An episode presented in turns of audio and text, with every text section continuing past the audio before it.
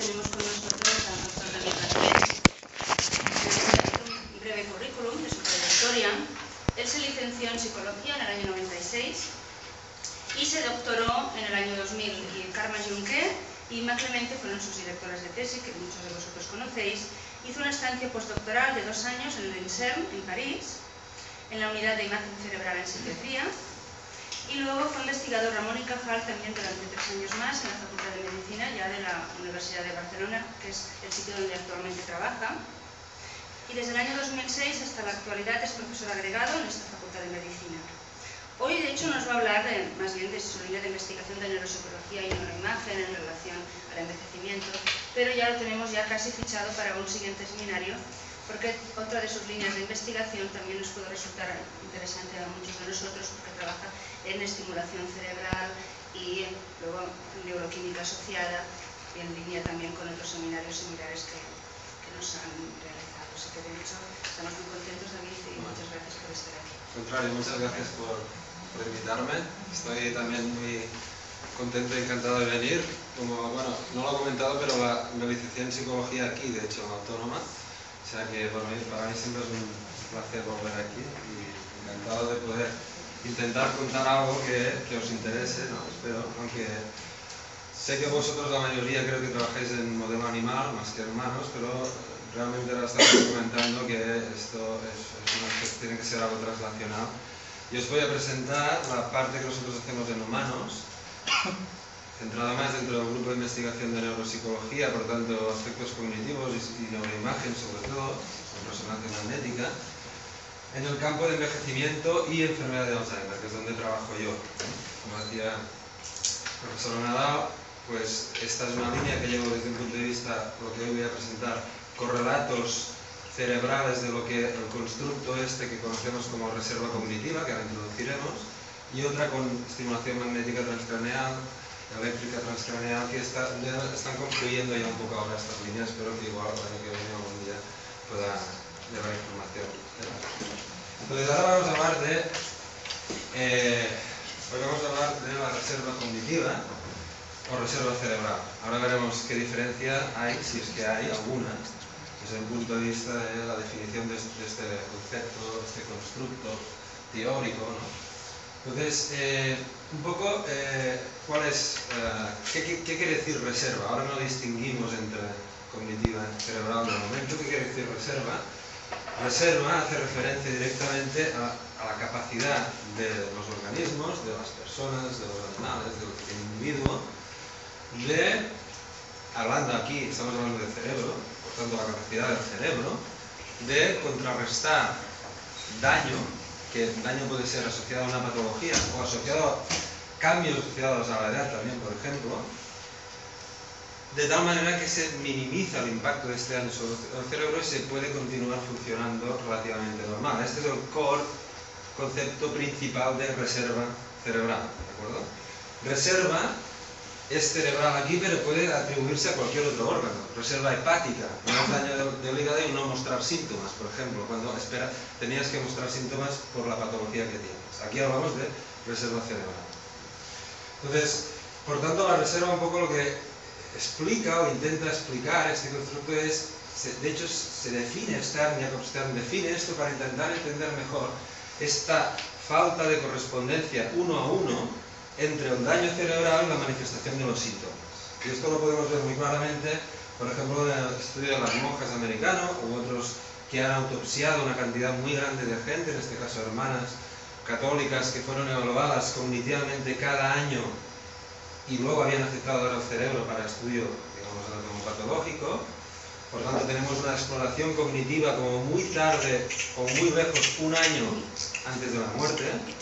Y lo que vemos aquí es, por ejemplo, en este gráfico, con muchos casos autopsiados, que especialmente aquí, en el grupo de alta educación, y ahora entraremos más en esto, en el grupo de alta educación, hay un, la línea negra esta de aquí, es la más interesante, hay un porcentaje superior al 25% de monjas que eh, cuando murieron dieron su cerebro, el neuropatólogo las clasificó con un estadio avanzado de Alzheimer, BRAC 4 a 6, que hace referencia a los ovillos neurofibrilares, mientras que en realidad en vida estaban perfectamente estas personas.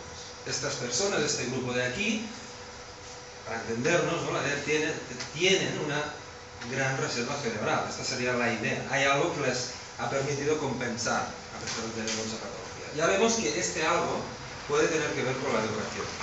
Ya entraremos más en esta idea.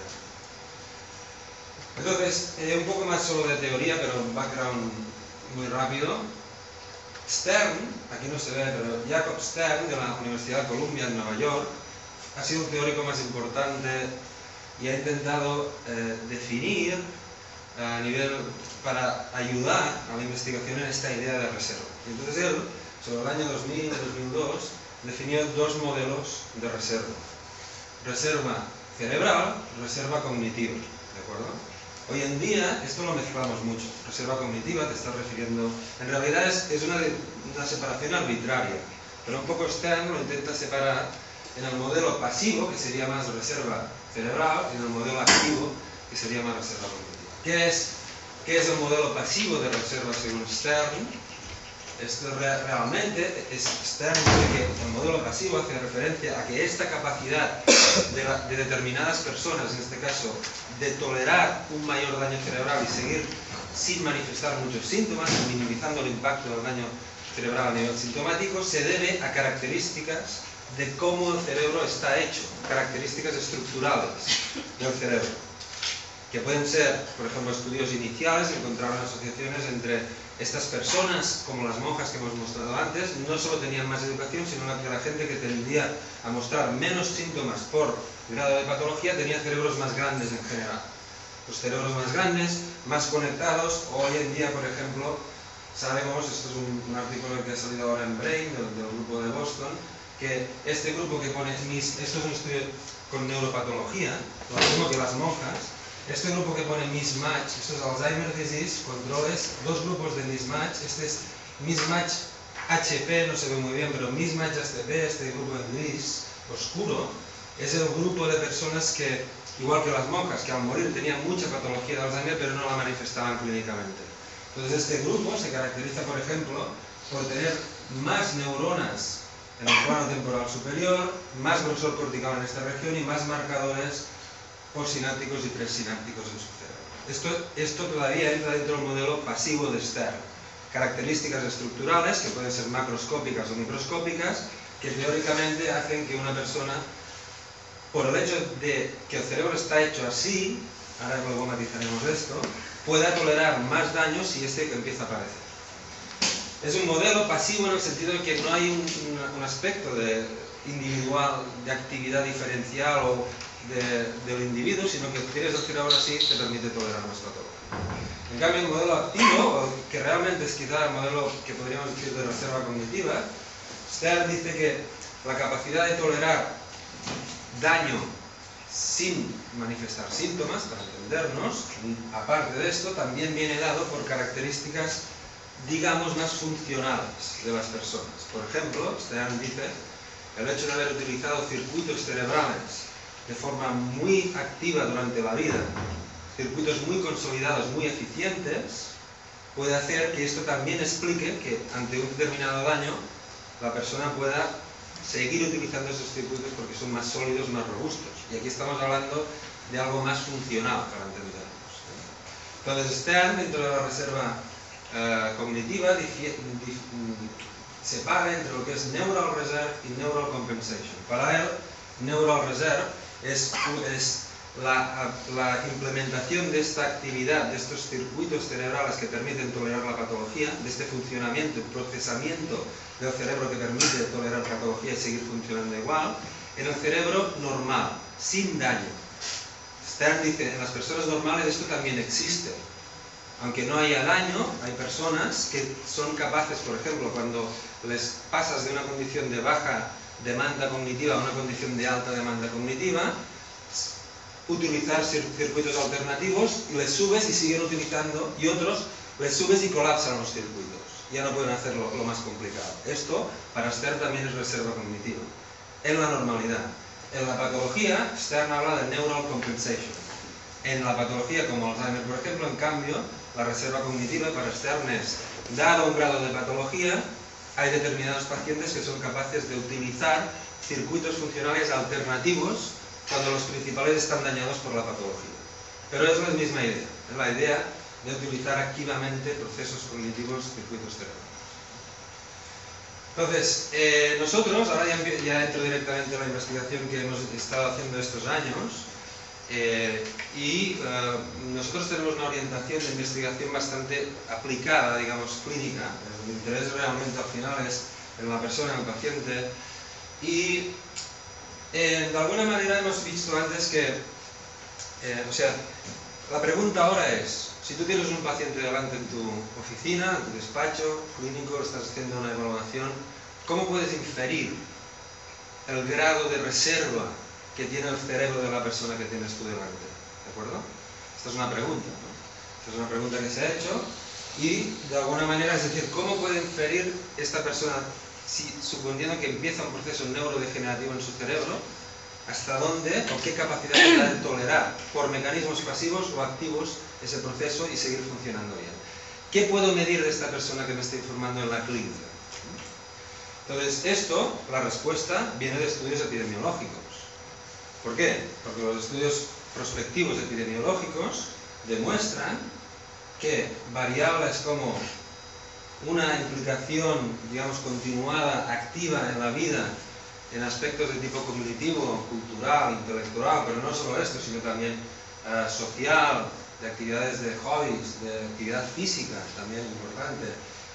Más probablemente, estimaciones de cociente intelectual premórbido, todo esto combinado, es lo que te está marcando la reserva cerebral, porque los estudios epidemiológicos dicen que el grupo de gente que tiene estas características manifiesta menos síntomas de demencia por edad. ¿De acuerdo? Manifiesta, manifiesta lo que observas. No hablamos de lo que tiene en el cerebro manifiesta menos síntomas de demencia a la misma edad que el grupo que no tiene este tipo de características ah, de actividad física, social y cognitiva. Por tanto, de alguna manera, esto son reflejos, si tú haces un cuestionario como nosotros hemos hecho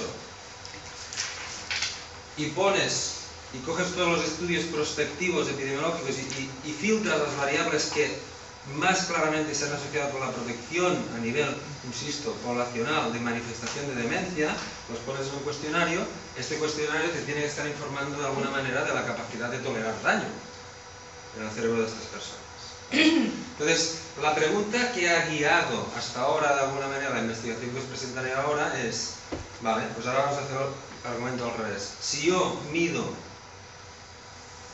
la reserva cognitiva, esto sería un próximo, sería un reflejo de la reserva cognitiva cerebral que tiene una persona a través de este cuestionario, con qué características cerebrales se asocia la puntuación de este cuestionario.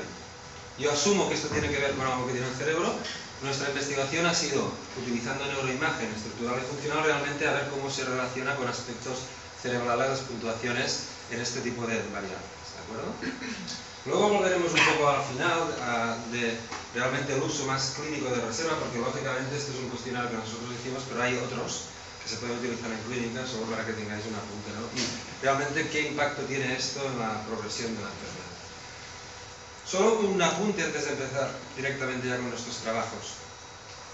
Hoy en día se está empezando a entender, el hecho, el concepto de reserva cognitiva no se está abandonando, pero está integrado más en lo de lifestyle, estilos de vida, de alguna manera. Y esto es un, quizá un, concepto más amplio, donde incluye hábitos de sueño, de alimentación, incluso características de personalidad. Todo esto en realidad es lo que va a influir de alguna manera en la capacidad que tiene tu cerebro de tolerar daño cuando ésta aparezca, debido a la edad, debido a un proceso como insidioso como la enfermedad de Alzheimer o debido a un traumatismo craneoencefálico o la esclerosis múltiple o la enfermedad de Parkinson, etc. Entonces aquí hay algunos datos ya que son interesantes, por ejemplo, y esto no voy a entrar, pero por ejemplo, aquí, unas muestras relativamente grandes de personas mayores, ¿no? y miran, separan los que tienen dificultades de dormir, sleep onset or maintenance difficulties, de personas envejecidas que durante años presentan estos problemas, y evalúan la función cognitiva general, y lo que ven es que si no tienes problemas de dormir, bueno, más o menos, rindes igual en esta prueba cognitiva si tienes baja o alta educación. Pero si has tenido problemas de dormir durante años, más te vale tener alta educación. Porque si tienes baja educación, eso ha grabado de alguna manera en tu cerebro. Por tanto, la educación de alguna manera protege, en este caso, de lo que implica el sleep habits. Todo esto está dentro del mismo concepto, de la misma idea. Eh, entonces, esta es la pregunta de nuestros estudios que nos hemos hecho hasta ahora, ¿no? De alguna manera. ¿Cómo los proxies, los reflejos de estos cuestionarios, de estas medidas basadas en la actividad intelectual, social y física a lo largo de la vida, realmente explican cómo está el cerebro en edad avanzada? ¿Cuál es el correlato biológico eh, desde un punto de vista de la neuroimagen? Entonces, nosotros hemos hecho, yo os voy a explicar algunos estudios eh, y resultados. Hemos trabajado mucho con la unidad de Alzheimer del Hospital Clinic y estos trabajos, como veis que la N es relativamente pequeña, pero es relativamente también común, o fue común hasta, hasta hace poco, porque ahora ya, ya se requieren Ns muy grandes para todo, pero desde el punto de vista del uso de neuroimagen, como es una técnica muy sensible, podemos traer información aunque utilicemos grupos relativamente pequeños. Entonces, un modelo clásico que hemos estudiado es un grupo de controles, envejecimiento sano, un grupo de MCI, un grupo que está, es digamos un estado prodrómico de la enfermedad de Alzheimer, antes de la enfermedad de Alzheimer, y un grupo de enfermedad de Alzheimer, ¿de acuerdo? Esta definición, insisto, es una definición clínica, porque luego al final veréis. Es decir, ¿qué quiere decir que son controles? Quiere decir que en una batería neuropsicológica puntuaban dentro de lo esperado, por baremos de edad, educación, etc. Esto volverá al final. Entonces, este es el primer trabajo, iré directamente a resultados y para discutir un poco lo que es más sustancial. Siempre una cosa que hemos hecho es ver cómo, insisto, las puntuaciones del Composite Score de reserva cognitiva del, del cuestionario se relacionan con características cerebrales en estos grupos y por tanto cómo la relación cambia también desde que vas de normalidad hacia la demencia. Entonces, por ejemplo, el primer trabajo que hicimos, lo que vimos, o sea, utilizando resonancia magnética estructural, y resonancia magnética funcional. Es decir, a todos estos pacientes sujetos que hemos visto, controles en sí y Alzheimer, los pusimos dentro de la resonancia, les hicimos un volumen estructural cerebral y les hicimos también una tarea de aprendizaje dentro de la resonancia magnética funcional, un aprendizaje de información visual. Tenían que estar eh, pendientes de que se presentaban fotografías dentro de la máquina, lo que hacíamos nosotros era medir la actividad cerebral asociada al encoding, a la codificación de información, y cuando salían de la máquina les hacíamos un recognition test para ver cuánto, recordaban de las fotografías que habían aprendido. Pero realmente la información funcional es durante la codificación de nueva información visual.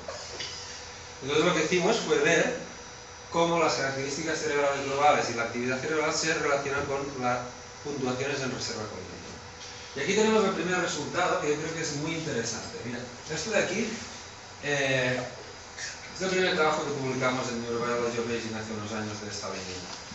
Eh, esto que presento aquí es el composite de reserva cognitiva estandarizado, puntuaciones estandarizadas, más, más reserva cognitiva, volumen cerebral total de la resonancia magnética estructural ajustado por volumen craneal, por tanto es una medida de integridad general del cerebro.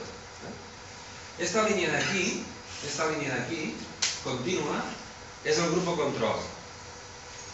Lo que vemos es una correlación positiva. Si tú, el grupo definido como envejecimiento sano, miras la relación entre las puntuaciones del cuestionario de reserva cognitiva y el volumen cerebral, hay una correlación positiva. A más estimaciones de reserva cognitiva, más volumen cerebral. Esto en principio es bastante lógico con la teoría de la reserva cognitiva, de que el haber estado implicado a lo largo de la vida en todo esto, en estos aspectos, realmente ha hecho que la pregunta ahora que queda todavía es, en algún momento, en algún momento, no se sabe cuándo más o cuándo menos, hace que tu cerebro se desarrolle de una determinada manera, que incluso se puede ver diferencialmente con imágenes globales de, de estructura cerebral en la edad avanzada.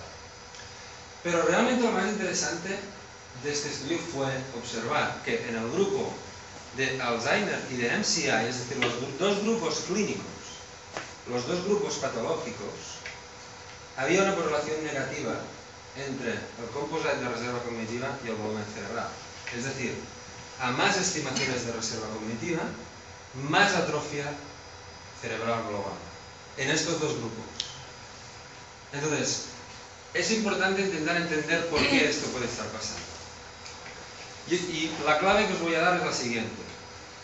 Dentro del grupo de MCI y dentro del grupo de Alzheimer, los pacientes eran homogéneos desde un punto de vista cognitivo. Es decir, todos puntuaban igual, más o menos, en las pruebas cognitivas. Todos eran MCI amnésicos, no de otros dominios. Todos eran mild Alzheimer disease, no moderados algunos, todos eran mild, eran similares clínicamente cognitivamente. Entonces, ¿qué nos está diciendo esta, esta, este resultado en realidad? Desde el punto de vista de interpretación de la reserva cerebral, de la teoría de la pasiva de la reserva cognitiva. La pregunta es, ahora yo soy una, un radiólogo de neuroimagen y entonces voy y cojo, ahora no recuerdo, este, este, este paciente de aquí, es uno de estos pacientes de aquí, ¿de acuerdo? O este de aquí o este de aquí. Este es el caso más extremo.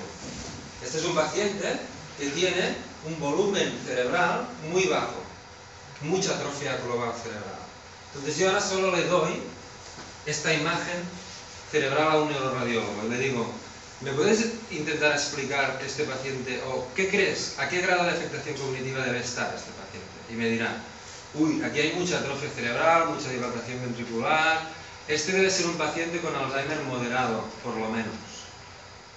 Entonces dices, pues no, es un paciente con Alzheimer leve, porque todos los de mi grupo eran Alzheimer leve. Entonces, ¿cómo es que este paciente es Alzheimer leve si por patología le tocaría, probablemente por grado de atrofia, tener una afectación mucho más avanzada? Pues seguramente quizá tenga que ver con que tiene una alta estimación de reserva cognitiva. Esto es, esto es el modelo pasivo de la reserva cognitiva. Estos son las monjas, altamente educadas, pero con neuroimagen. Estas personas tienen un alto grado de, patología, de atrofia cerebral, pero siguen funcionando clínicamente bien. La pregunta de nuestro estudio es, ¿y cómo lo hacen?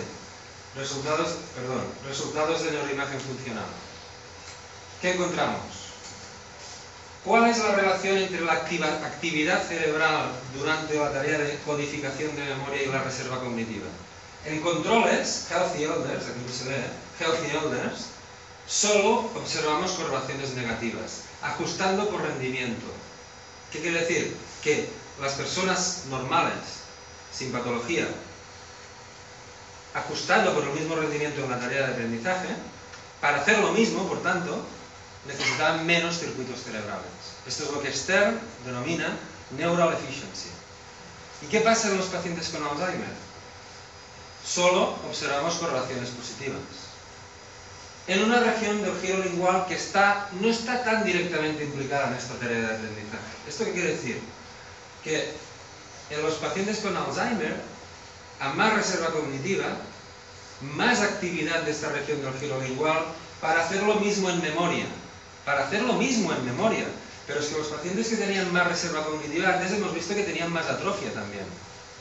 Por tanto, parece que, ¿cómo compensan esa atrofia para seguir rendiendo igual en memoria? Pues por mecanismos funcionales, por sobreactivación de circuitos relativamente alternativos. La reserva cognitiva les permite sobreactivar circuitos en el contexto de una mayor patología estructural cerebral y cuando tú los clisas y los defines clínicamente en tu estudio, criterios de inclusión si son mild Alzheimer disease, estás pescando estas diferencias neurobiológicas que tú no ves porque están compensadas por aspectos funcionales. Este, este fue nuestro primer trabajo y luego intentamos replicar un poco esto solo en grupos de envejecimiento, en otras tareas y con otros procedimientos un poco más avanzados de, de neuroimagen, voxel-based morphometry, mirando áreas específicas, y siempre, esto es una muestra diferente que la otra, y siempre vemos que, bueno, vemos en general, luego discutiremos esto, que si miras qué área específicamente, ahora estructural, es estructural, si miras qué áreas correlacionan positivamente con la reserva cognitiva en healthy aging, es más bien áreas asociativas, frontales y parietales, que alguno dijimos que tiene que ver con alguna teoría de la inteligencia, de la temporo, frontoparietal junction, etc. Bueno, áreas asociativas son las que a más reserva cognitiva, más volumen de estas regiones en Healthy Elders. Si en Healthy Elders utilizas otra tarea, que es una working memory ahora, no una tarea de memoria eh, declarativa, digamos, encoding, sino una tarea de memoria de trabajo, como por ejemplo un NVAC, ¿no? Un NVAC, en este caso dos VAC, tenías que intentar recordar la letra que viene en dos posiciones más tarde, sabéis, estáis familiarizados con este concepto de memoria de trabajo. Lo que ves, en función de la reserva cognitiva, es un poco también lo mismo que antes, es decir, si estás considerando healthy aging, encontrarás, nosotros por lo menos hemos encontrado siempre correlaciones negativas en función. Es decir, las personas sanas con más reserva utilizan menos circuitos para realizar la misma tarea. Y esto se invierte en patología probablemente, porque permite compensar un daño que está más avanzado. De alguna manera, eh, esto también es interesante. Eh, en este estudio hicimos un, análisis que permite, con la imagen, permite ajustar, covariar voxel a voxel el efecto de una modalidad sobre otra. Es decir, si ahora a la actividad funcional esta le quito, le covarío en los mismos voxeles de la imagen el volumen de sustancia, de sustancia gris, esto se mantiene y las respuestas no se mantienen. Esta capacidad de utilizar circuitos, circuitos de manera eficiente, más eficiente, depende de la estructura subyacente, en este caso. Aquí, si covarías por la funcionalidad, se mantiene. Esta estructura sigue existiendo, asociada a la estructura cognitiva, lógicamente, a pesar de la funcionalidad, porque aquí domina su funcionalidad. Entonces, eh, antes de llegar a conclusiones y avanzar un poco más, presentaré un tercer trabajo que hemos hecho, que publicamos un poco más tarde, y aquí nos preguntábamos una cosa que es, fijaros que en el primer trabajo utilizamos una tarea de memoria de visual encoding, que es una tarea de que está fundamentalmente afectada en el inicio de enfermedad de Alzheimer. Es memoria del hipocampo, de alguna manera, o dependiente, declarativa, de alguna manera, capacidad de codificar nueva información que está clínicamente afectada en, en MCI y en Alzheimer. La siguiente pregunta que nos hicimos fue si la reserva cognitiva, medida por los cuestionarios, ya está modulando la actividad cerebral de los pacientes cuando se están enfrentando en tareas cognitivas que no están clínicamente afectadas. ¿Vale? Entonces, para este estudio también hicimos un estudio independiente de diferentes grupos de pacientes, pero es el mismo esquema, controles del CI Alzheimer, y aquí ya pasamos, fijaos que primero era de 1,5 Tesla, aquí ya empezamos a utilizar la 3 Tesla, resonancia que estamos utilizando desde hace años ahora, y donde lo que hicimos fue una cosa muy sencilla. Los pacientes entraban en la máquina y con los auriculares escuchaban simplemente narrativas, discurso muy sencillo. Me gusta estar a la, ventana cuando llueve, frases de este tipo. Estas son frases que no están sacadas directamente, pero son muy equivalentes de algunos test de comprensión lingüística de la, de la Boston Aphasia Battery y que Luego verificamos que los pacientes los podían entender, es decir, lo entendían. De hecho, están en estadios iniciales. Tanto MCA, lógicamente, se define por afectación de la memoria. El lenguaje comprensión está preservado en este estadio. Y los Alzheimer, que eran leves, otra vez aquí eran también todos leves, también entendían bien. Solo tenían problemas de memoria, otros déficits, pero la comprensión esta básica la tenían preservada. Entonces miramos la actividad cerebral asociada a esta comprensión lingüística y lo, digamos, miramos qué relación tenía esto con las estimaciones de reserva cognitiva. Entonces, directamente a los resultados, fijaros que estos son regiones donde los pacientes, o sea, estas son regiones donde hay una interacción, hay una diferencia en, en pacientes de controles, en el grado de actividad mientras escuchaban el lenguaje en función de la reserva cognitiva, por ejemplo. La línea azul son controles, ¿vale? Son en, áreas como estas de aquí, como middle frontal superior gyrus, inferior frontal gyrus, anterior cingulate, que son áreas implicadas en la comprensión lingüística en este estudio. En general hay una correlación negativa en controles, pero no es muy acusada. Pero ya cuadra con nuestros estudios anteriores. A más reserva cognitiva, menos uso de recursos. Pero como la tarea es muy fácil, probablemente no es demandante, la correlación aquí para ellos es relativamente baja. No importa mucho si tienes mucha o baja reserva porque es una tarea que todo el mundo puede hacer. Pero fijaros en pacientes MCI o Alzheimer, la correlación ya es positiva. A más reserva cognitiva en los pacientes, más uso de circuitos cerebrales para realizar una tarea cognitiva. Esto probablemente está reflejando lo mismo de siempre. Los pacientes con más reserva cognitiva en nuestros grupos tienen más neuropatología en el momento en que tú los enganchas clínicamente, porque hay un desfase entre la clasificación, clasificación clínica y el daño patológico, que está explicado por la reserva cognitiva. Si tú coges un grupo de Alzheimer y lo defines como mild cognitive impairment, aquellos que son muy educados o muy alta reserva cognitiva, probablemente tienen un proceso neuropatológico más avanzado, que lo han estado enmascarando gracias a procesos funcionales asociados al haber estado expuesto a lo largo de la vida a ambientes enriquecidos. Y esto lo ves con neuroimagen funcional. ¿Por qué tendría que ser sino que en una tarea tan sencilla ya se encuentran correlaciones? Es decir, los pacientes más educados, más, reserva cognitiva, utilizan más circuitos para realizar una tarea simple. Esto es porque clínicamente se mantienen donde están, pero quizá les tocaría estar más avanzados si solo miras el estado cerebral estructural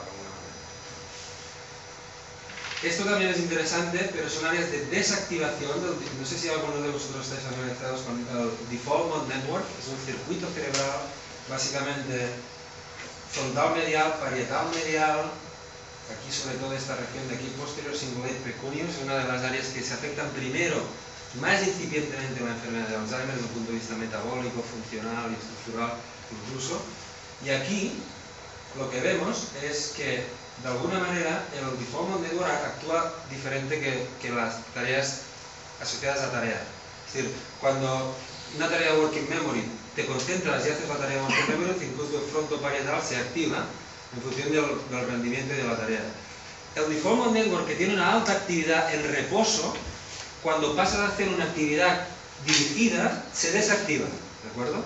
y más desactivación del default es más esfuerzo cognitivo, indica más esfuerzo cognitivo, más shift entre la tarea dirigida y el default que se desactiva. Esto es más esfuerzo cognitivo.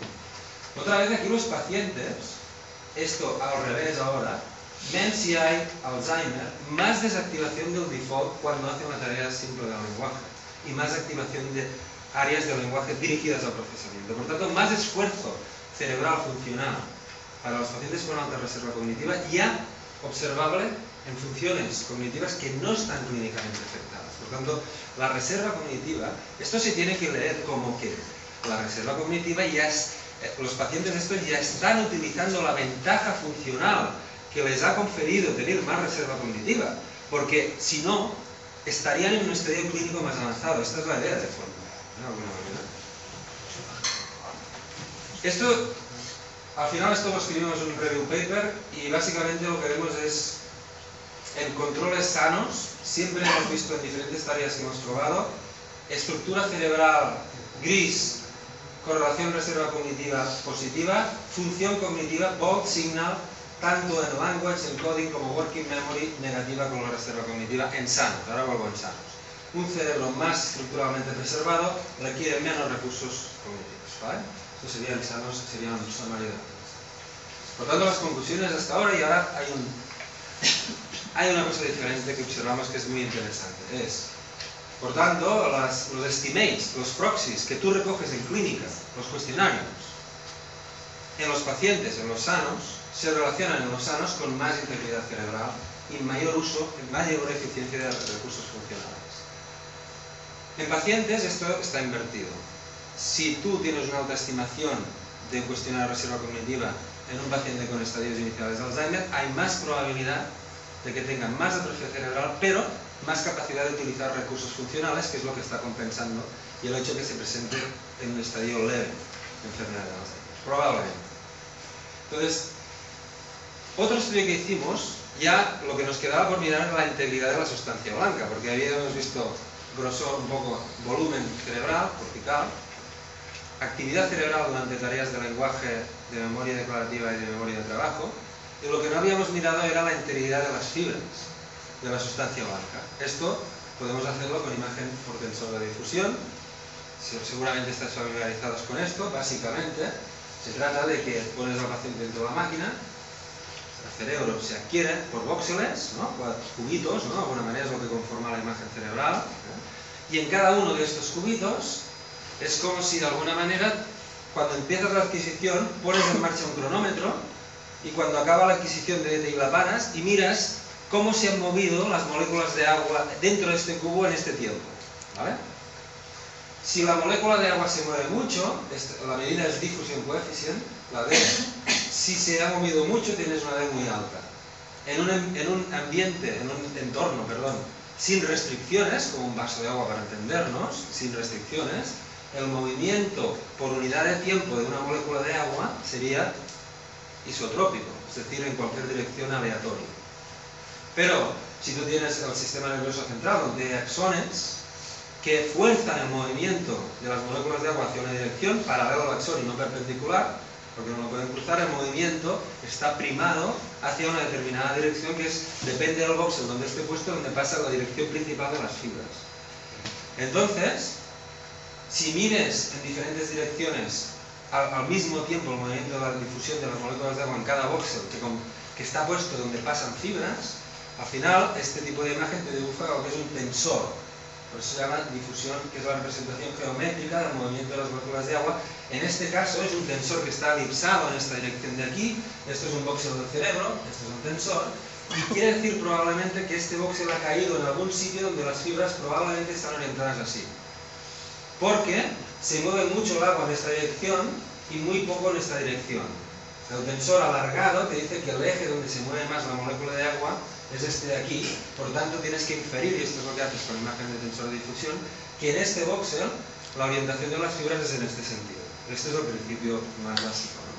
Entonces si haces esto, puedes sacar imágenes bonitas de todos los tractos principales del cerebro. Aquí, por ejemplo, lo que vemos, esto no, esto no tiene que ver ahora con reserva, pero ahora ni siquiera tendrá que ver. Esto es un trabajo que publicamos donde vemos que las áreas, digamos, en verde son áreas donde las personas de edad avanzada tienen menos integridad de las fibras respecto a jóvenes. Esto sobre todo es áreas anteriores. Sabemos en humanos claramente que hay un gradiente anterior-posterior. Se afecta primero la integridad de las fibras del cuerpo calloso anterior sobre todo, también posteriores, pero es mucho más anterior desde aquí. Mientras que si miras qué fibras están más afectadas en pacientes con Alzheimer respecto a envejecimiento normal, en rojo, hay áreas también, por ejemplo, algún circuito, algún uncinado anterior, pero sobre todo son áreas más tendientes a posterior, ¿de acuerdo? Es decir, que de cuando pasas al envejecimiento sano, se añaden áreas posteriores cuando pasas a la demencia. Las anteriores ya habían, ya habían perdido integridad cuando de pasar de joven a envejecimiento. Esto, por tanto, también miramos si tenía relación con las estimaciones de nuestros cuestionarios de reserva cognitiva y encontramos una cosa que nos rompió un poco los esquemas, que es la siguiente. Normal elders. Correlación negativa entre reserva cognitiva e integridad de la sustancia blanca en el cuerpo calloso anterior, que es en la literatura la primera región que te dicen muchas veces que la que empieza a perder integridad de sustancia blanca en el envejecimiento, o una de las primeras. Entonces, había dos explicaciones aquí.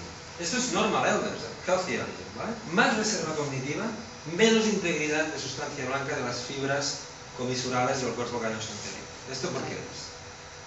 Bueno, primera explicación. Como, como en la patología lo hemos explicado por si hay una patología, los pacientes es esperable encontrar estas correlaciones negativas, porque quiere decir que un paciente que ya tiene un Alzheimer funcionando en el cerebro, si tiene más reserva cognitiva, por el mismo nivel de afectación cognitiva esperas más daño cerebral, porque tiene más capacidad de compensar. Entonces, esto podría ser que fuera más capacidad de compensar por daño típico de la edad. Estos, a pesar de tener más afectación de, las fibras de sustancia blanca que con otros estudios se han relacionado con la función ejecutiva, de alguna manera, como tienen más reserva cognitiva y probablemente recursos funcionales mejores, más eficiencias, como hemos visto antes, esto no tiene un impacto en su rendimiento cognitivo y nos siguen llegando como envejecimiento normal. Esta sería una explicación lógica.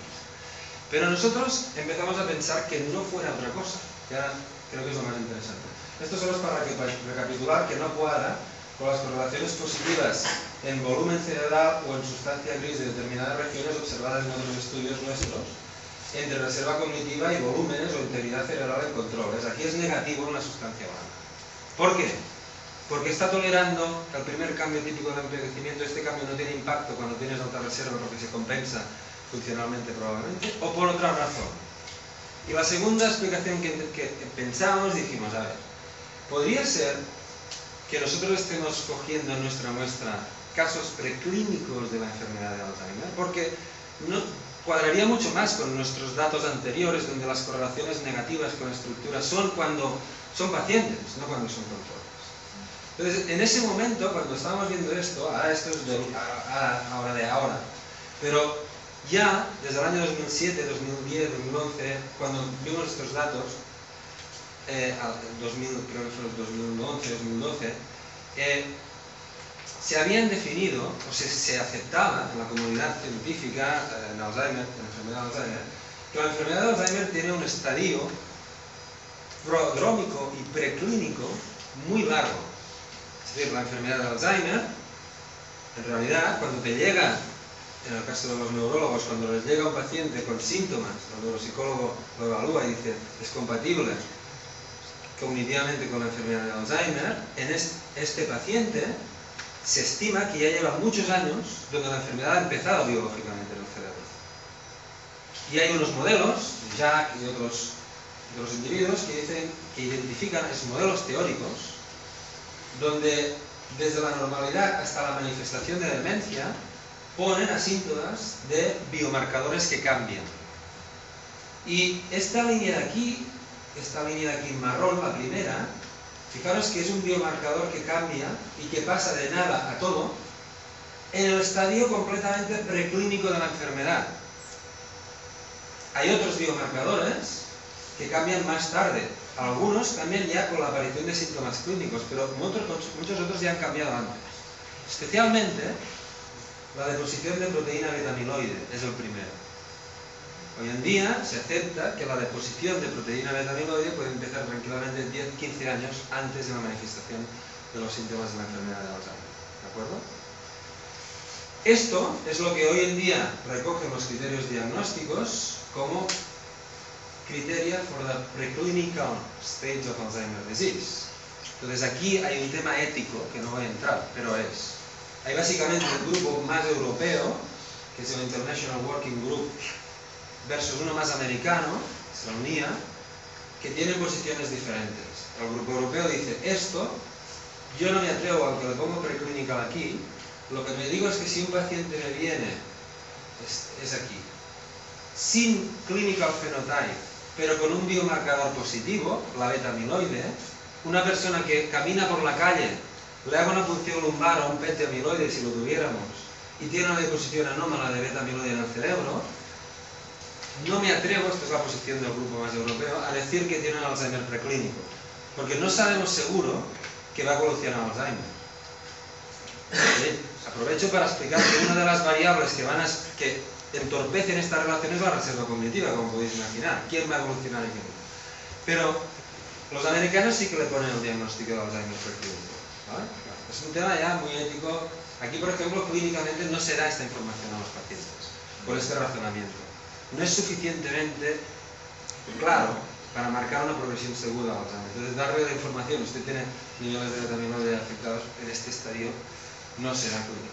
Bueno, en todo caso nosotros razonamos que, no, que quizá podría ser por esto. Entonces, hoy en día en la clínica, la, los niveles de beta-amiloide y de proteína tau en el cerebro, que tau es una de las síntomas que viene un poco más tarde, ¿eh? es la verde. La verde aparece, empieza también en estadios preclínicos, pero ya sigue aumentando en estadios ya clínicos. La, beta-amiloide es única en el sentido que aparece en estadios preclínicos. en realidad hoy en día sabemos que para tener una predicción mejor tienes que combinar, si es tau y amiloide afectada, es decir, que lo pillas aquí, tau y amiloide afectada, aquí ya sí que tiene bastante probabilidad. Pero aquí, solo cuando hay beta-amiloide, algunos creen preclinical Alzheimer disease, otros dicen no. ¿Qué quiere decir? Perdón, ¿eh? pero cuando digo preclinical Alzheimer disease, en realidad todos están de acuerdo, porque preclinical Alzheimer disease es un diagnóstico biológico, no sindrómico. Nadie te va, si aceptas que la proteína beta-amiloide forma parte de la fisiopatología de la enfermedad de Alzheimer, si tú tienes beta-amiloide depositada en el cerebro, no tienes problema en decir que biológicamente tienes un preclinical Alzheimer disease. Es una conceptualización diferente, no es clínico-sindrómica, sino biológica. La otra cosa es si esto realmente crees, además dices que clínicamente estás diciendo también que es un preclínico disease. Entonces, bueno, el tema es que esto lo podemos estimar por pulsión lumbar o por imagen de amiloide, con marcadores de amiloide que también tenemos en Barcelona, pero que utilizamos más frecuentemente porque es una tecnología cara y eh, digamos, todavía poco extendida aquí, y utilizan funciones lumbares, de tal manera que unos están, hay niveles estandarizados y baremados, hay muchos estudios que lo han hecho. Si tú tienes niveles más bajos del líquido cefalorraquídeo de, de, lo, de lo esperado por población, por tu edad, básicamente, es un valor alterado de betamiloide. Valores bajos en líquido, alterados, porque se cree que están depositados en el cerebro. En Tau es al revés. No se sabe por qué, pero es, valores alterados son altos en líquido cefalorraquídeo. ¿vale? Bueno, entonces, lo bueno de lo interesante de esto es que un 20 o un 30% de lo que denominas clínicamente healthy aging tiene valores de betamiloide alterados en la población. Justamente es la idea del Alzheimer preclínico. Esto es así, es decir, depende, claramente de la edad, la betamiloide. Y la pregunta es, ¿esto se puede disociar de que no sea, sea debido por la edad y no por el Alzheimer? Es muy difícil, porque un factor causal de la enfermedad de Alzheimer o etiopatogénico es la edad. Entonces, es muy difícil decir, pero lo que está claro es que correlaciona con la edad. A más edad, incluso sin síntomas, ¿eh? se más probabilidad de encontrar gente con deposición de betamiloide. A los 65 años, por ejemplo, un 25% más o menos de la población. Entonces, el tema es, la pregunta que nos hicimos es, ¿esta correlación negativa, esta correlación negativa que observamos con reserva cognitiva, se puede deber a la inclusión de casos con Alzheimer preclínico en nuestra muestra? Hicimos el último estudio donde no miramos ya sustancia blanca, que nos había salido en el mismo sentido que ahora os diré, pero miramos sobre todo grosor cortical, que era más informativo. Hicimos un estudio de grosor cortical, cortical thickness con neuroimagen y volumen de hipocampo, con, comparando 16 cognitive preserved subjects with abnormal A-beta levels contra 16, 17. Todos cognitivamente normales. Estas áreas en rojo y en amarillo y el hipocampo son regiones donde las, personas con niveles anormales de betaminoide en líquido tienen más atrofia, más atrofia, más adelgazamiento de áreas corticales, más atrofia del hipocampo. ¿De acuerdo? Y ahora vamos a ver qué hace la reserva cognitiva en todo esto. Esta es la correlación entre algunas de estas regiones, el, giro el volumen, el grosor del giro supramarginal aquí abajo y el volumen del hipocampo y la reserva cognitiva separando los dos grupos. Línea negra, healthy elders. Healthy elders ahora definidos biológicamente, es decir, con niveles normales de betamiloide no hay correlación o hay una tendencia muy leve, lógicamente aquí, si con una muestra más grande quizás se vería más, a una cierta correlación más bien positiva que negativa, totalmente no significativa. Pero en el grupo con betamiloide alterada hay una correlación negativa. ¿Qué es lo que encontrábamos antes en el grupo con Alzheimer y con MCI? Es decir, esos resultados que habíamos visto en una muestra, era diferente esa muestra, de correlaciones negativas con la integridad de sustancia blanca, quizá no lo supimos porque era un grupo diferente, no teníamos información de biomarcador, quizá estaba contribuida por un grupo de Alzheimer preclínico, donde sí esperarías correlaciones negativas, porque es la misma idea, mantenerte clínicamente normal, en ese caso eran healthy elders clínicamente, cognitivamente, pero teniendo Alzheimer arrancada a nivel de los primeros estadios en tu cerebro, de posición de betamiloide, tu cerebro, por el hecho de tener más reserva, más recursos funcionales, permite tolerar un poco más de daño. Y esto ya lo vemos en estadios preclínicos de la enfermedad Alzheimer. ¿Vale? Entonces, esto es, luego se ha replicado con, con, metabolismo de la glucosa por otros grupos. Lo mismo, ¿eh? Envejecimiento normal desde un punto de vista clínico, sin beta-amiloide alterada, correlación entre educación, que es un proxy importante de reserva cognitiva, y metabolismo de regiones importantísimas para el Alzheimer. Tendiente a positivo si no tienes betamiloide, negativo si tienes betamiloide. menos metabolismo a más reserva si tienes beta-amiloide. Circuitos más alterados a más reserva, de alguna manera. Circuitos, estos son circuitos en reposo.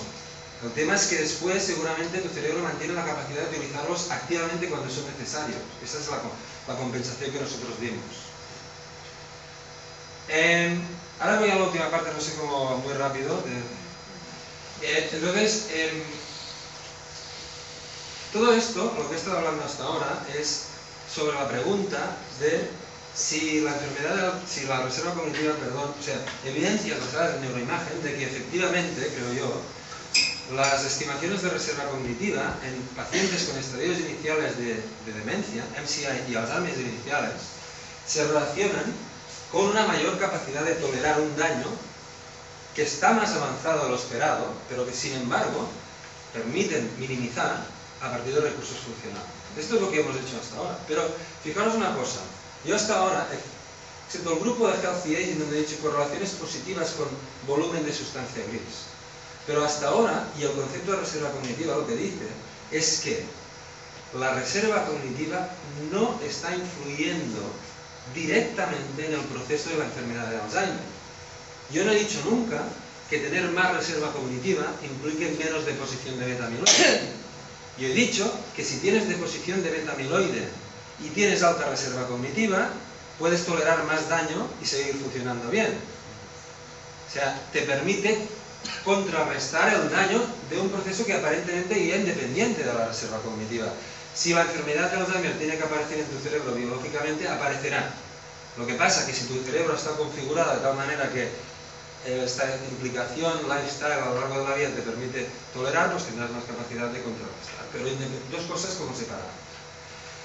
Pero hay grupos que ahora empezaron a pensar, pero esto realmente no podría tener incluso un efecto neuroprotector, directamente.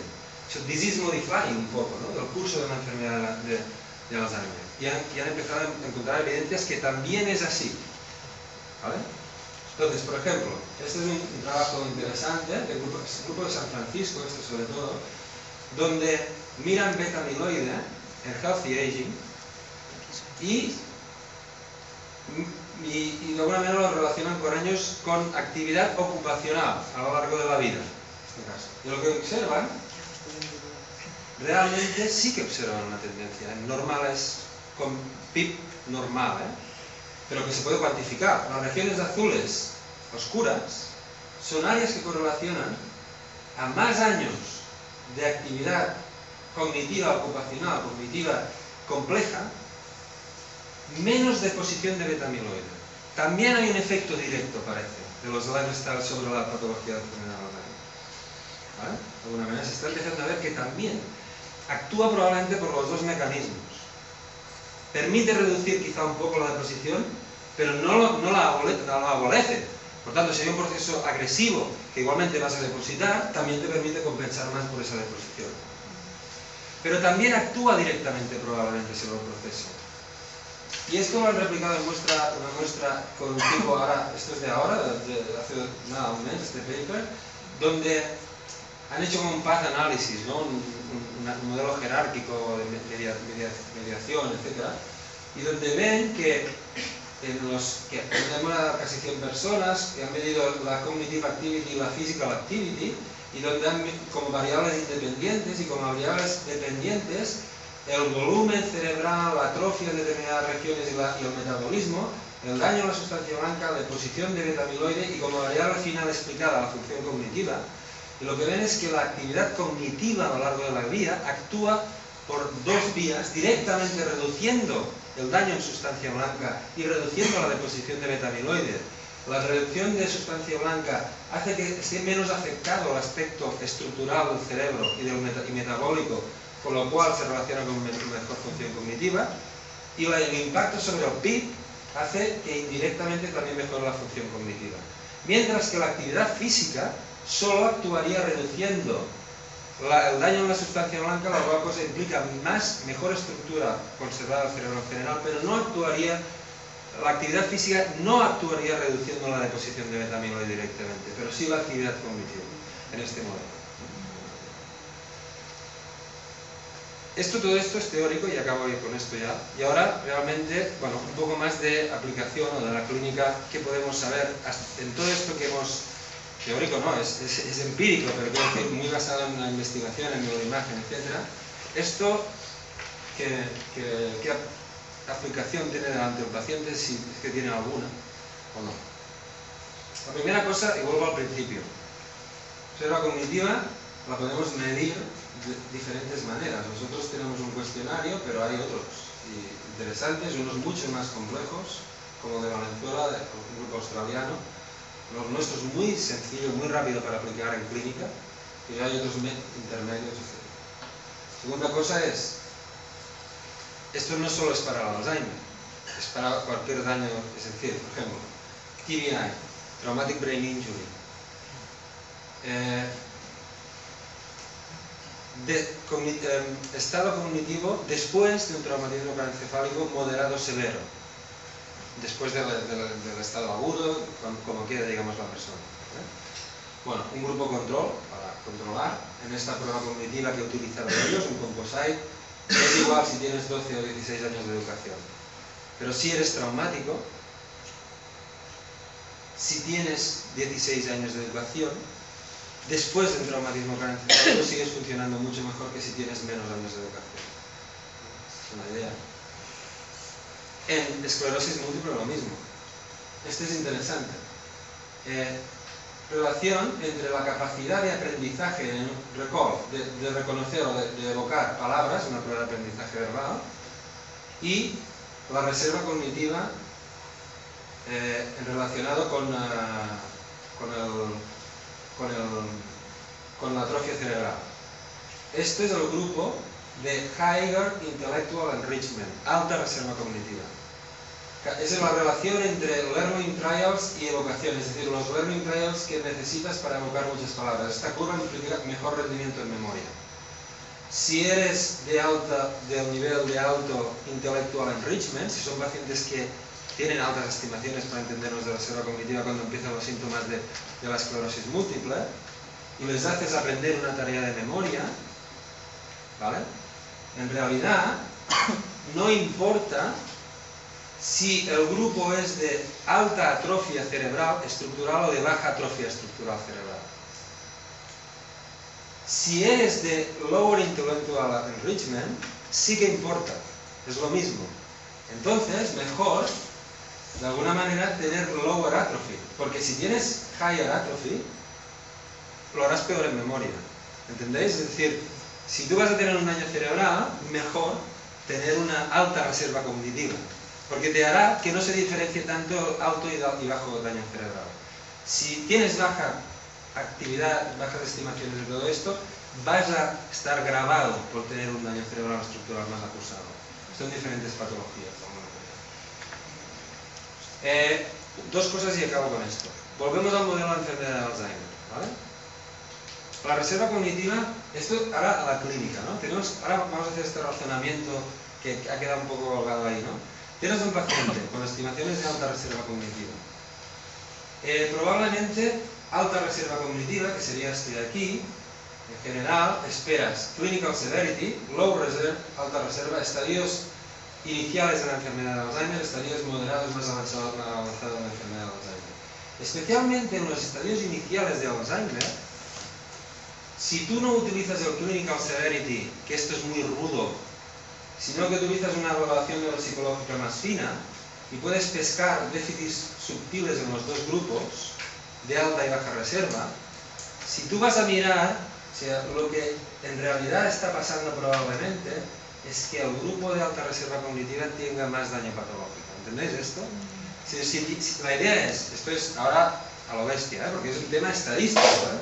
pero si a ti te viene un paciente altamente cultivado, muy cultivado a todos los niveles que estamos evaluando, hay el aspecto genético que también se ha mirado, apoyo interacciona, por ejemplo, con la reserva cognitiva, y tú le haces una evaluación cognitiva, y te falla un poquito, más de lo esperado, esto es un mal síntoma, especialmente para ese paciente, más que para uno que tenga un nivel cultural, intelectual, social, físico, a lo largo de la vida más bajo.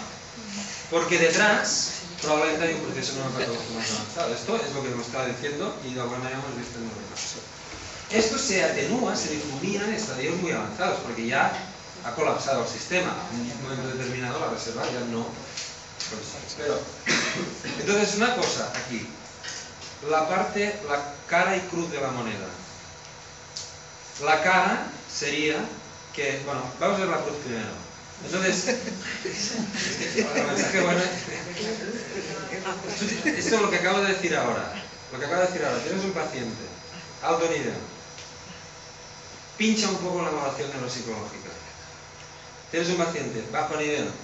Pincha igual de poco en la evaluación neuropsicológica. Predicción, el de alto nivel tiene que tener más daño estructural cerebral, un proceso más avanzado porque no le tocaría, digamos, o sea, está mostrando unos síntomas, pero tiene mucha capacidad de tolerar. Por tanto, si aparecen es porque algo más avanzado está ahí.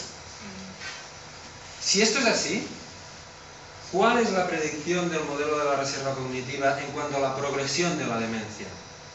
La evolución, la velocidad de progresión hacia, la demencia para los que tienen alta y baja reserva cognitiva.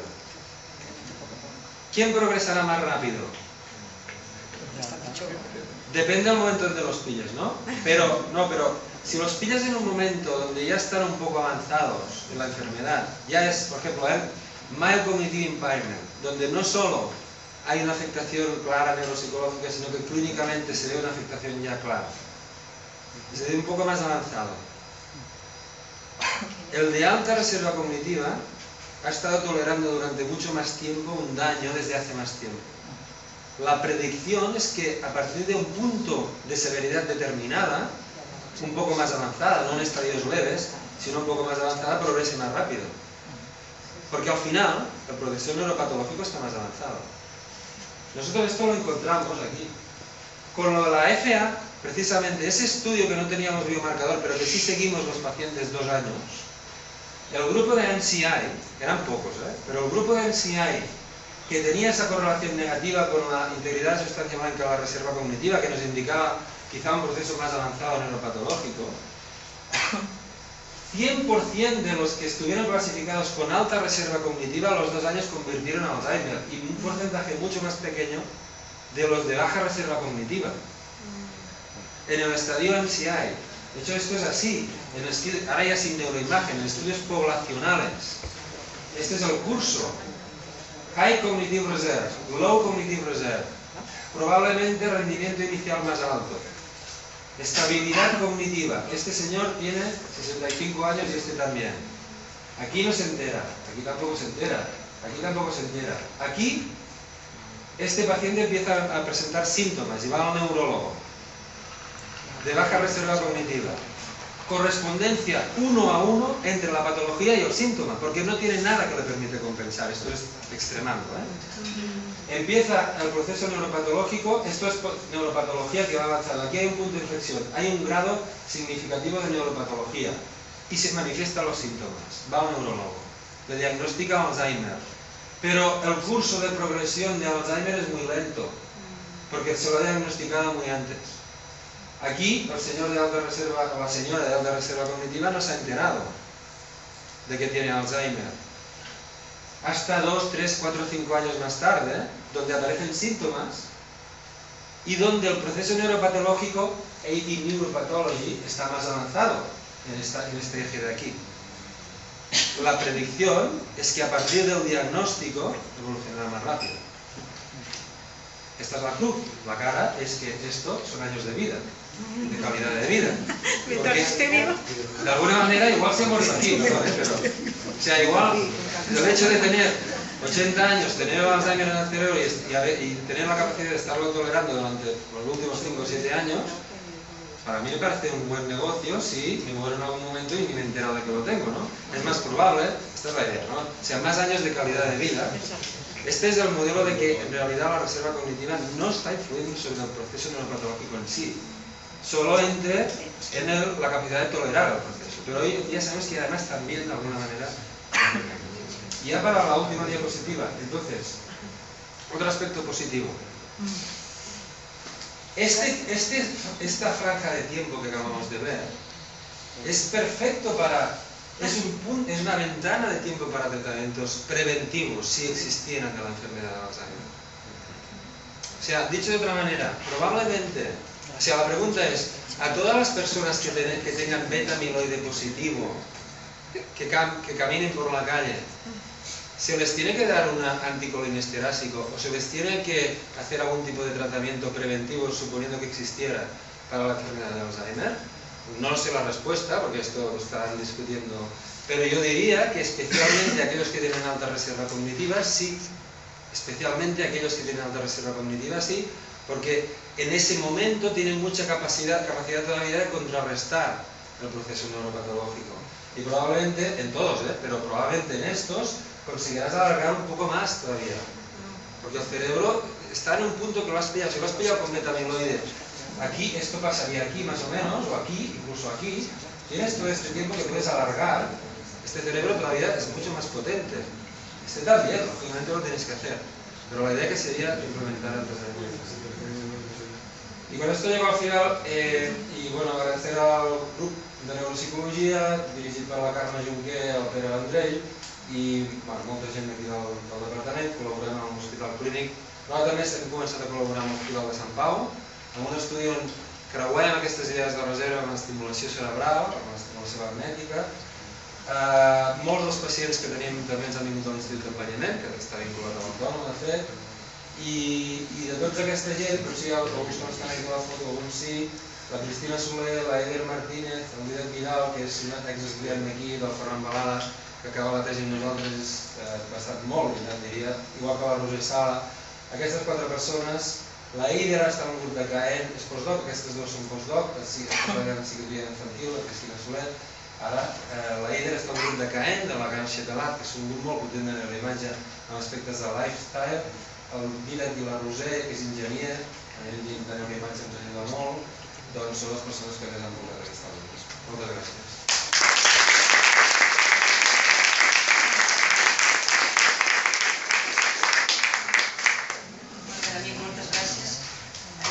reconèixer que ens hem espantat una mica. No, però... Però bueno, ràpid, això ens ha quedat molt clar. Si hem d'usar l'argument, en el sentit que això és un tema estadístic, és a dir, poblacional.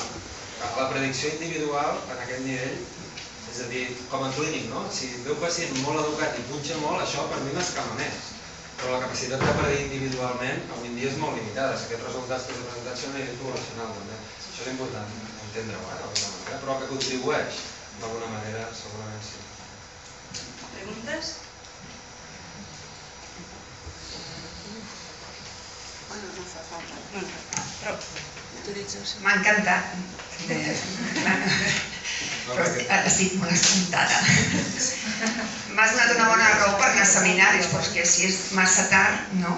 Eh, se suposa que els que estem aquí ens hem considerat ja, ens hem posicionat en una de les dues columnes, però clar, això vol dir la cara dolenta que ens has dit al final, ens has enganyat una mica. Ens has tingut tota l'estona molt contents fins al final. Però també hi ha aquestes evidències ara que estan molt fortes de neuroprotecció realment. O sigui, de, no, de, de que aquests lifestyles incideixen positivament a, a, també sobre el procés. Potser per mecanismes no tan directes, és a dir, si una cosa és que hi ha dubtes, sembla que sí també, que redueixin la posició d'amiloide, la qual cosa seria una disease modifying clara, però l'altra cosa és que via altres mecanismes com el dany de substància blanca que impacta sobre l'estructura cerebral també estiguin incidint sobre una mica tot el procés directament, quasi, no? Quasi. Doncs tot això penso que és la part interessant. Jo, jo volia fer una pregunta, bueno, una, Eh, una pregunta a veure quina visió teníeu vosaltres de les interaccions entre els estils de vida. Perquè en el, en el, en el plantejament eh, m'agrada també un, un, una puntualització que has fet de l'activitat cognitiva és lifetime, és a dir, potser too late per als que no hagin estat actius, mentre que l'activitat física és current, és a dir, llavors hi ha una cosa que diu, bueno, una, de 6 a 40 si no t'has espavilat potser podries espavilar ara, però llavors la reserva com a reserva conceptualment no escau. Sí, sí, sí. Um, però llavors tens com a recurs alternatiu afegir activitat física. Fins a quin punt M'agrada. És que aquí cadascú, cadascú ha fet, s'ha espavilat a buscar estratègies a partir del moment en què sortim a la porta. Jo, jo he dit, a partir d'ara, seminaris, que, els que pugui, a part de i després Venim corrents. al, al gimnàs, que, que, que, clar, perquè que és l'única opció que tinc, no pel corrent. Jo crec que també una, primer una cosa, abans de- d'intentar contestar-te del que m'has dit, ja s'ha de tenir en compte moltes variables, com he dit al principi, que aquí no estan entrades en l'equació. És a dir, aspectes genètics, aspectes de personalitat. És a dir, jo no sé, eh, però jo intueixo que eh, si tu, per exemple, ets una personalitat de tipus neuròtica, per entendre'ns, i et forces a fer activitats físiques i a aixecar-te al gimnàs, al final, per tu, dir, hi ha moltes coses que encara no sabem, vale, d'alguna manera. Per tant, això de donar receptes en general, jo crec que també s'ha de tenir en compte l'aspecte de viure-ho bé. Això és una cosa dels hàbits generals i després el que tu com ho vius tot això, eh? perquè si t'ha de suposar un sobreesforç, no sabem fins a quin punt això pot ser. Això encara no està prou investigat. L'altra cosa respecte al que tu em deies de, de l'estudi aquell, efectivament, crec que és un problema metodològic. És a dir, en aquell estudi eh, utilitzen un qüestionari d'activitat física que és l'IPAC, que és International Activity Physics Questionnaire, o així. Que jo, que clar, te'l mires i diu, quina és la teva activitat física durant els set, eh, durant l'última setmana? Aquest és el qüestionari. Clar, llavors posen current activity. De fet, allà utilitzen un segon qüestionari que permet que pregunta fins a l'últim any. Eh? Corrent lliure, una mica més. Però realment és un tema de, que els qüestionaris aquests han permès avaluar una franja i no, no han avaluat tota la vida. I l'activitat, en canvi, l'activitat cognitiva està més mesurada en franges des del principi. Això és un tema que nosaltres hem abordat.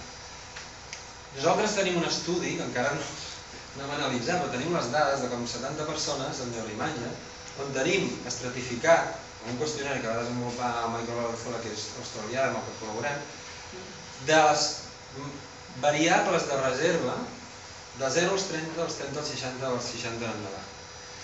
Però de totes maneres, això és, li preguntes a la persona quan té 60, 65 anys quan l'estàs veient. Per tant, és, a dir, el punt que tu dius és molt important. És a dir, nosaltres vam escriure que la reserva cognitiva era una cosa relacionada amb la plasticitat cerebral. I que la plasticitat cerebral, o és un índex de plasticitat cerebral, i que la plasticitat cerebral canvia al llarg del cicle vital. Per tant, serà molt diferent en el moment en què hagis estat exposat en aquests ambients. Nosaltres ho estem intentant fer, però la informació no deixa de ser retrospectiva. Tu estàs preguntant a una persona gran que et digui dels 0 als 30 anys quantes vegades aproximadament a la setmana no sé quina activitat feia. Física o cognitiva, no sé què. Clar, eh, és difícil. Per tant, aquesta és una limitació. Avui en dia no sabem quan és important. El que sí que puc dir és que en aquest estudi que he explicat de l'activitat cognitiva, si separen el que ells tenen mirat, sembla que quan l'activitat cognitiva actua més reduint la deposició de beta-amiloide és en l'edat mitjana. Dels 40 als 60, una cosa així. Anaves punt... Sí, sembla que és, vol dir que les puntuacions que han obtingut quan li estàs explicant, preguntant sobre aquesta franja, relacionen més amb el resultat, més que les altres, però és una estimació també. Seria a partir dels 40 aproximadament. Té tot el sentit en el sentit de, en, el, en el tema de que és quan la beta-amiloide es pot començar a depositar, probablement. O sigui, no, no els 40, però sí que cap als 55-60 la població pot començar a depositar. Però de totes maneres això és un tema que no està eh, clarament investigat, igual que la importància de quin és més important en general. Un clàssic, i molts grups l'utilitzen, és l'educació, els anys d'educació. Els anys d'educació clarament és un, és un factor que està contribuint, està saturant molt clarament i de forma important les estimacions de reserva cognitiva. Fins alguns grups diuen que és el més important i altres diuen que no, que has de tenir en compte totes les altres. No? Una cosa que, no és, que he dit al principi, però és que nosaltres en el factor de reserva cognitiva també està, aquest factor està contribuït, aquesta puntuació factorial, està contribuïda per estimacions de quocient intel·lectual premòrbid. És a dir, amb les proves de vocabulari del WISE, que d'alguna manera estan molt saturades d'educació, però en neuropsicologia clàssica t'identifiquen com una prova de reflexe de, de QI, això també conforma part de la reserva. La reserva és una part d'experiències i una part del que portes tu, de la intel·ligència més biològica. Se, se suposa que la, una estimació del QI té més aspectes biològics associats d'alguna manera, facilitat biològica del QI, etc. Per tant, eh, encara no se sap ben bé què és el més important. Eh, llavors, una cosa que us volia comentar d'un últim estudi que ha sortit amb mostres molt grans, molt grans, seguiments molt grans, en funció de l'educació, l'alta reserva, baixa reserva, en aquest cas educació, seguiment, crec que són, no sé quants anys era, però com 20 anys o així, mostres molt grans, el que veuen és que eh, els de, una cosa que és molt interessant és que la gent d'alta reserva cognitiva, 15 anys abans, més o menys, de la malaltia d'Alzheimer, ja ho sabem, o sigui, el punt de partida és diagnòstic d'Alzheimer, anem enrere. Es tenen, és l'estudi francès que es diu Paquí, tenen el seguiment. Quan fa, es tenen seguits des de 20 anys. Els 17, menys 15, menys 17, els d'alta reserva per no els de baixa fan una petita davallada cognitiva. Però, però és molt poc significativa. Però probablement, com que partíem d'un nivell més alt, molt clar, molt fi, hi ha una petita davallada cognitiva i el procés neuropatològic s'ha d'entendre que ha començat, perquè avui dia sabem que comença molts anys abans. En l'altre no es nota, en el de baixa reserva, perquè probablement en aquest nivell més baix de funcionament cognitiu no hi ha un impacte clar sobre les coses més fines, sobre el nivell. Però, i després, al cap de menys 5 menys 7 anys de la malaltia, els dos grups tenen una davallada cognitiva clara. Però hi ha dos, dos puntes. I una altra cosa important, en el grup d'alta reserva cognitiva, en el, més o menys abans que hi hagi la segona davallada cognitiva, hi ha una, un augment de les queixes subjectives. I no hi és en el grup de baixa reserva. Si diuen que es creuen que perden memòria molt abans, o més significativament abans, que el grup de baixa reserva cognitiva, que ho diu molt més tard, quan ja realment la funció cognitiva no està funcionant. Vale? Per tant, la autopercepció, l'autoconsciència de que el teu funcionament cognitiu també d'alguna manera està relacionat amb aquest constructe i pot marcar abans. O sigui, les queixes objectives poden tenir una significació diferent també, si tens alta, un grup d'alta o baixa reserva cognitiva. Això són evidències eh, que encara són preliminars. Tinc dues preguntes molt curtetes. Aquesta curteta perquè si no em mataran. Sí, sí, però... Uh, has, uh, en el treball que heu presentat, com a mínim el teu, mm, homes i dones anaven junts. I amb l'exercici sabem que amb la hi ha diferències i sobretot després amb la menopausa per la, els efectes beneficiosos de l'exercici sense els estrògens perden el, la seva potència. I la segona pregunta també curteta era a l'estudi retrospectiu, però tens una mostra de pacients com podien ser síndrome de Down, que podia ser... Llavors amb aquests heu pensat o us heu plantejat perquè seria molt... Molt bé. Mm? Respecte al primer punt, el gènere és una de les variables que es creu que modula o que d'alguna manera està per allà afectant aquesta relació. Nosaltres en els nostres treballs sempre hem ajustat, en la mesura del possible, hem tingut en compte aquesta variable i el que hem volgut fer és controlar-la, és a dir, anul·lar l'efecte del gènere. Però hi ha altres grups que sí que l'han mirat específicament un grup alemany especialment. I les dades que hi ha és que eh, d'alguna manera, i això són males notícies per tu, d'alguna manera... Eh, per totes les dones, eh? això, vull dir, jo ho sento, però em, em limito a reproduir dades empíriques que són més que dubtoses, però que està publicada en revistes acceptables. Eh, per exemple, mirant el metabolisme, allò que hem vist abans, no? en l'Alzheimer, d'alguna manera se sap que, eh, que si tu mires el metabolisme regional de la glucosa en regions típiques d'Alzheimer, hi ha una correlació negativa amb la reserva cognitiva, en pacients. Més reserva, menys metabolisme, perquè simplement estan indicant que pel mateix nivell clínic, els d'alta reserva tenen un procés més avançat, el metabolisme està més alterat, però segueixen funcionant bé. Aquesta relació és més acusada en homes que en dones. Sigui, pel mateix nivell cognitiu, alta reserva cognitiva, homes poden tolerar més grau de, de dany en efectes de menys metabolisme i seguir funcionant clínicament. Això són algunes dades d'aquests grups que s'havien de mirar bé, però no n'hi ha, però són grups petits, no hi ha estudis realment poblacionals en aquest sentit eh, encara. Per tant, entre cometes, hi ha algunes dades de neuroimatge, però bueno. I el que m'has dit del síndrome de Down és molt, és molt xulo. És un model d'Alzheimer, per deposició de beta-amiloide glutamatrisomia 21, hi ha el gen de la precursora de la proteïna amiloide, per tant hi ha una deposició massiva i hi ha una demència quan arriben a 40-50 anys en la majoria dels casos. I de fet el grup de Sant Pau, amb el que treballem, estan aquí. Però no pel via de reserva, sinó per Alzheimer, un model d'Alzheimer de canvis de, sobretot d'inflamació, de la, de la malaltia. Per tant, és un- m'acabes de donar una idea molt bona. Com que ja estic treballant amb ells, no ho havia vist mai en l'angle aquest, però certament potser... El que passa que allà s'haurà d'adaptar molt les mesures del que pugui ser... Però em sembla molt bé.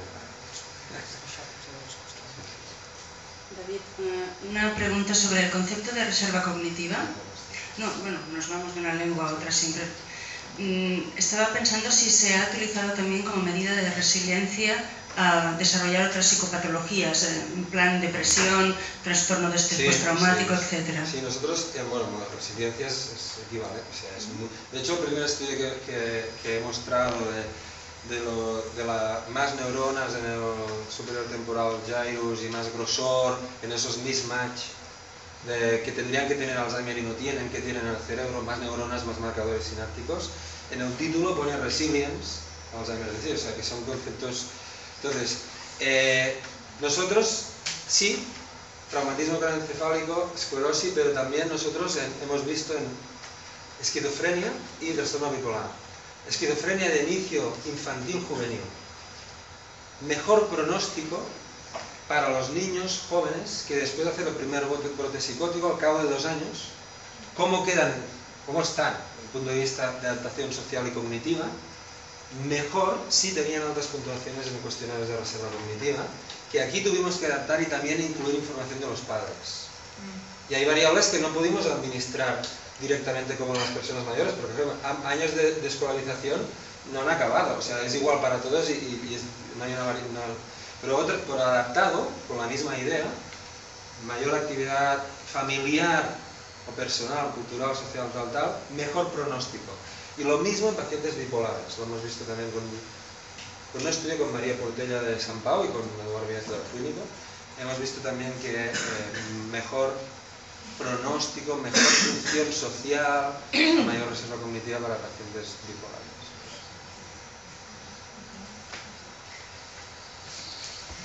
Bueno, me ha encantado, aunque me he deprimido un poco, pero bueno, cuando salga como el viene el fin de semana, pues ya está, ¿no? Uno, se equilibra.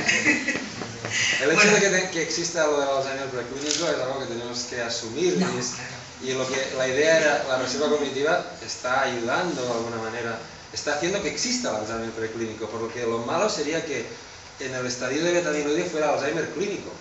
¿No? De alguna manera, el hecho de que sea preclínico y sea más duradamente preclínico en las pacientes con personas con alta reserva es un mensaje en positivo, ¿no? Un poco esto es la idea. Sí, sí, no Ya sé que bien. impacta mucho el, el No, descubrimiento. no, está bien porque, por ejemplo, yo, nuestro grupo trabaja con anticolinesterásicos, o sea que, a ver, si se pueden tomar como preventivos, pues cuando llegue al departamento un poquito y ala, adelante, ¿no? Bueno, mi pregunta iba por otro lado. Iba en el sentido de si en estos estudios o en alguno de ellos se ha tenido en cuenta el entorno familiar. Porque claro, además de, la educación, el impacto emocional, el impacto del entorno familiar es muy importante, ¿no? sobre todo a nivel de estrés. Y el estrés ya sabemos que la influencia que tiene sobre el desarrollo de la enfermedad de Alzheimer es muy importante. ¿no? Entonces mi pregunta iba en este sentido. Sí, es muy buena pregunta. Y yo creo que todavía no se ha es- estudiado específicamente, pero nosotros, en esta, estos datos que tenemos adquiridos, de hace, donde miramos los- las franjas de edad y tal, también tenemos cuestionarios de ansiedad y estrés. Es decir, la idea que he dicho al principio de que esto son más factores que todavía Claro, no es se han mirado. multifactorial. Eh, hábitos de alimentación y de sueño, todo esto tiene que estar contribuyendo. Que esto ya luego lo puedas seguir diciendo reserva cognitiva o lifestyle, como he dicho antes, un concepto más general, seguramente es así. Específica, por tanto, sí. O sea, nosotros ya hace tiempo que razonamos en la misma línea, es decir, ah, por eso, en realidad, cuando digo personalidad también es molt.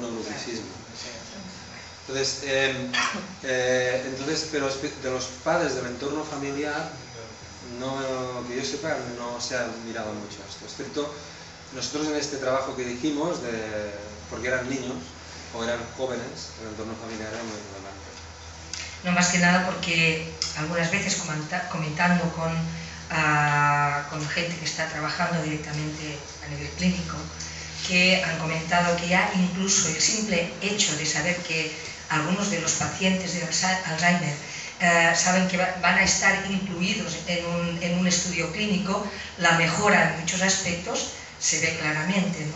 Entonces, ¿Qué quiere decir? Que si el enfermo, si el, el paciente se encuentra con un soporte, con un entorno, con mucho soporte, pues quizás la evolución también cambie. Entonces es- el entorno familiar Y tiene aquí un que... poco se tiene que distinguir lo que yo que apuntaba ella, que es eh, el concepto de reserva retrospectivo. Pero la, la estimulación ahora es, otro- es O sea, es- pero la reserva cognitiva, la idea inicial es, Es hacia atrás. Lo que has hecho a lo largo de la vida, cómo impacta ahora. Pero lógicamente esto no está desligado de... Esto debe, que pueda debe modular lo que puedes hacer ahora, lógicamente. No como al principio has dicho que a lo mejor el- el, la la reserva ah, cognitiva podía ah, ser un modificador de la enfermedad, entonces si uno pueda, puede incidir en esta reserva cognitiva, está modificando, ¿no? Y, y- y Bueno. una manera podría ser también el entorno, ¿no? Sí, sí, sí, nivel de política sanitaria, el mensaje es hay que invertir ¿no? en todos estos aspectos a lo largo de la vida. Para- esto está clarísimo. Entonces, lo que no se sabe ahora, incluyendo probablemente todas estas variables que no conocemos y que, tienen que ten- tenemos que demostrar evidencia de que también son importantes. Pero, pero la otra cosa sería cómo esto impacta o modula el- la psicoestimulación que puedes hacer en un momento cuando el proceso ya ha empezado y ahí quizá iría más por lo que lo más interesante creo yo es lo de la prevención aprovechando que podemos medir biomarcadores que son antes de la manifestación y que en esos estadios el cerebro hecho particularmente madurado en este contexto de alta reserva tiene mucha capacidad, ahí es donde probablemente esa información es útil para utilizar en, en clinical trials, en, en- en estimulación, etc. Y esto todavía no se está utilizando mucho, ¿eh? No se está utilizando mucho, pero probablemente es una variable que va a modular el impacto, de- tendría que... eh, creo. Bueno, muchísimas gracias. Gracias. Podria demanar-te només, evidentment, de cara al tractament, etc., l'important és l'estil de vida, està, està claríssim, no? perquè el que tenim és la part genètica la que et toca i, Sí, i, sí. i, i cal, no? Però sí que m'agradaria si, si, sap, si, si hi ha alguna cosa sobre això, no tant sobre la capacitat pura i estrictament de la genètica que pugui estar afectant a la reserva cognitiva, sinó quin efecte pot haver-hi la combinació de la potència que pugui tenir l'estil de vida en una genètica determinada per potenciar més o menys. Hi ha coses, per exemple, en l'exercici que sí que pot haver-hi una... És a dir, que l'efecte de l'exercici pot estar modulat en funció de la teva genètica. Sí, sí. Hi ha algunes dades, hi ha algunes dades en la literatura de reserva cognitiva. Per exemple, eh, hi ha dades en la línia del que he explicat abans dels traumatismes craneoencefàlics o d'això, o de la- de l'esclerosi múltiple més semblant. S'ha vist, vist sobretot la POE, o la POE. Llavors, per exemple, hi ha dades que sí que troben una interacció entre l'educació i la POE, és a dir, bàsicament seria el mateix que hem dit abans, és a dir, si tens, és a dir, la, per exemple, l'efecte beneficiós de tenir, és a més amb reserva cerebral, eh, s'han fet, l'efecte beneficiós de tenir un cervell gros és especialment si tens l'E4. És a dir, si tens l'E4 millor que tinguis un cervell gros, si no tens l'E4, això és molt general, però s'ha fet mesures d'aquesta línia, si no tens l'E4 és igual d'alguna manera. Si, d'alguna manera és igual si no el tens, no és tan important, perquè per exemple l'educació afavoreix sempre. Si tens l'E4, l'educació només afavoreix en el context de que tens un cervell més preservat, una mica en aquesta línia, sí. algunes interaccions, però una, bastant pobre encara en aquesta línia. Eh? Doncs hi ha alguns altres estudis també més de la línia del de l'APOE també, del primer, del primer del primer treball que he mostrat, que també veien que els que tenen l'Epsilon 2, que teòricament és protector de l'Alzheimer, tenien com més ma- marcadors cerebrals de resiliència, és a dir, malgrat tenir més dany, tenien altres marcadors com neu- neurones, etc que els permetien ser més resilients, alguna cosa així. Però és el que, el que s'ha fet. És el que jo conec fins de la genètica, la interacció amb la genètica.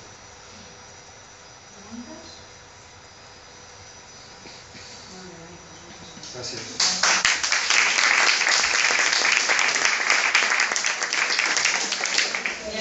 Gràcies. firmar con el Ahora ya vas a caminar ¿Qué tal? Ahora te digo.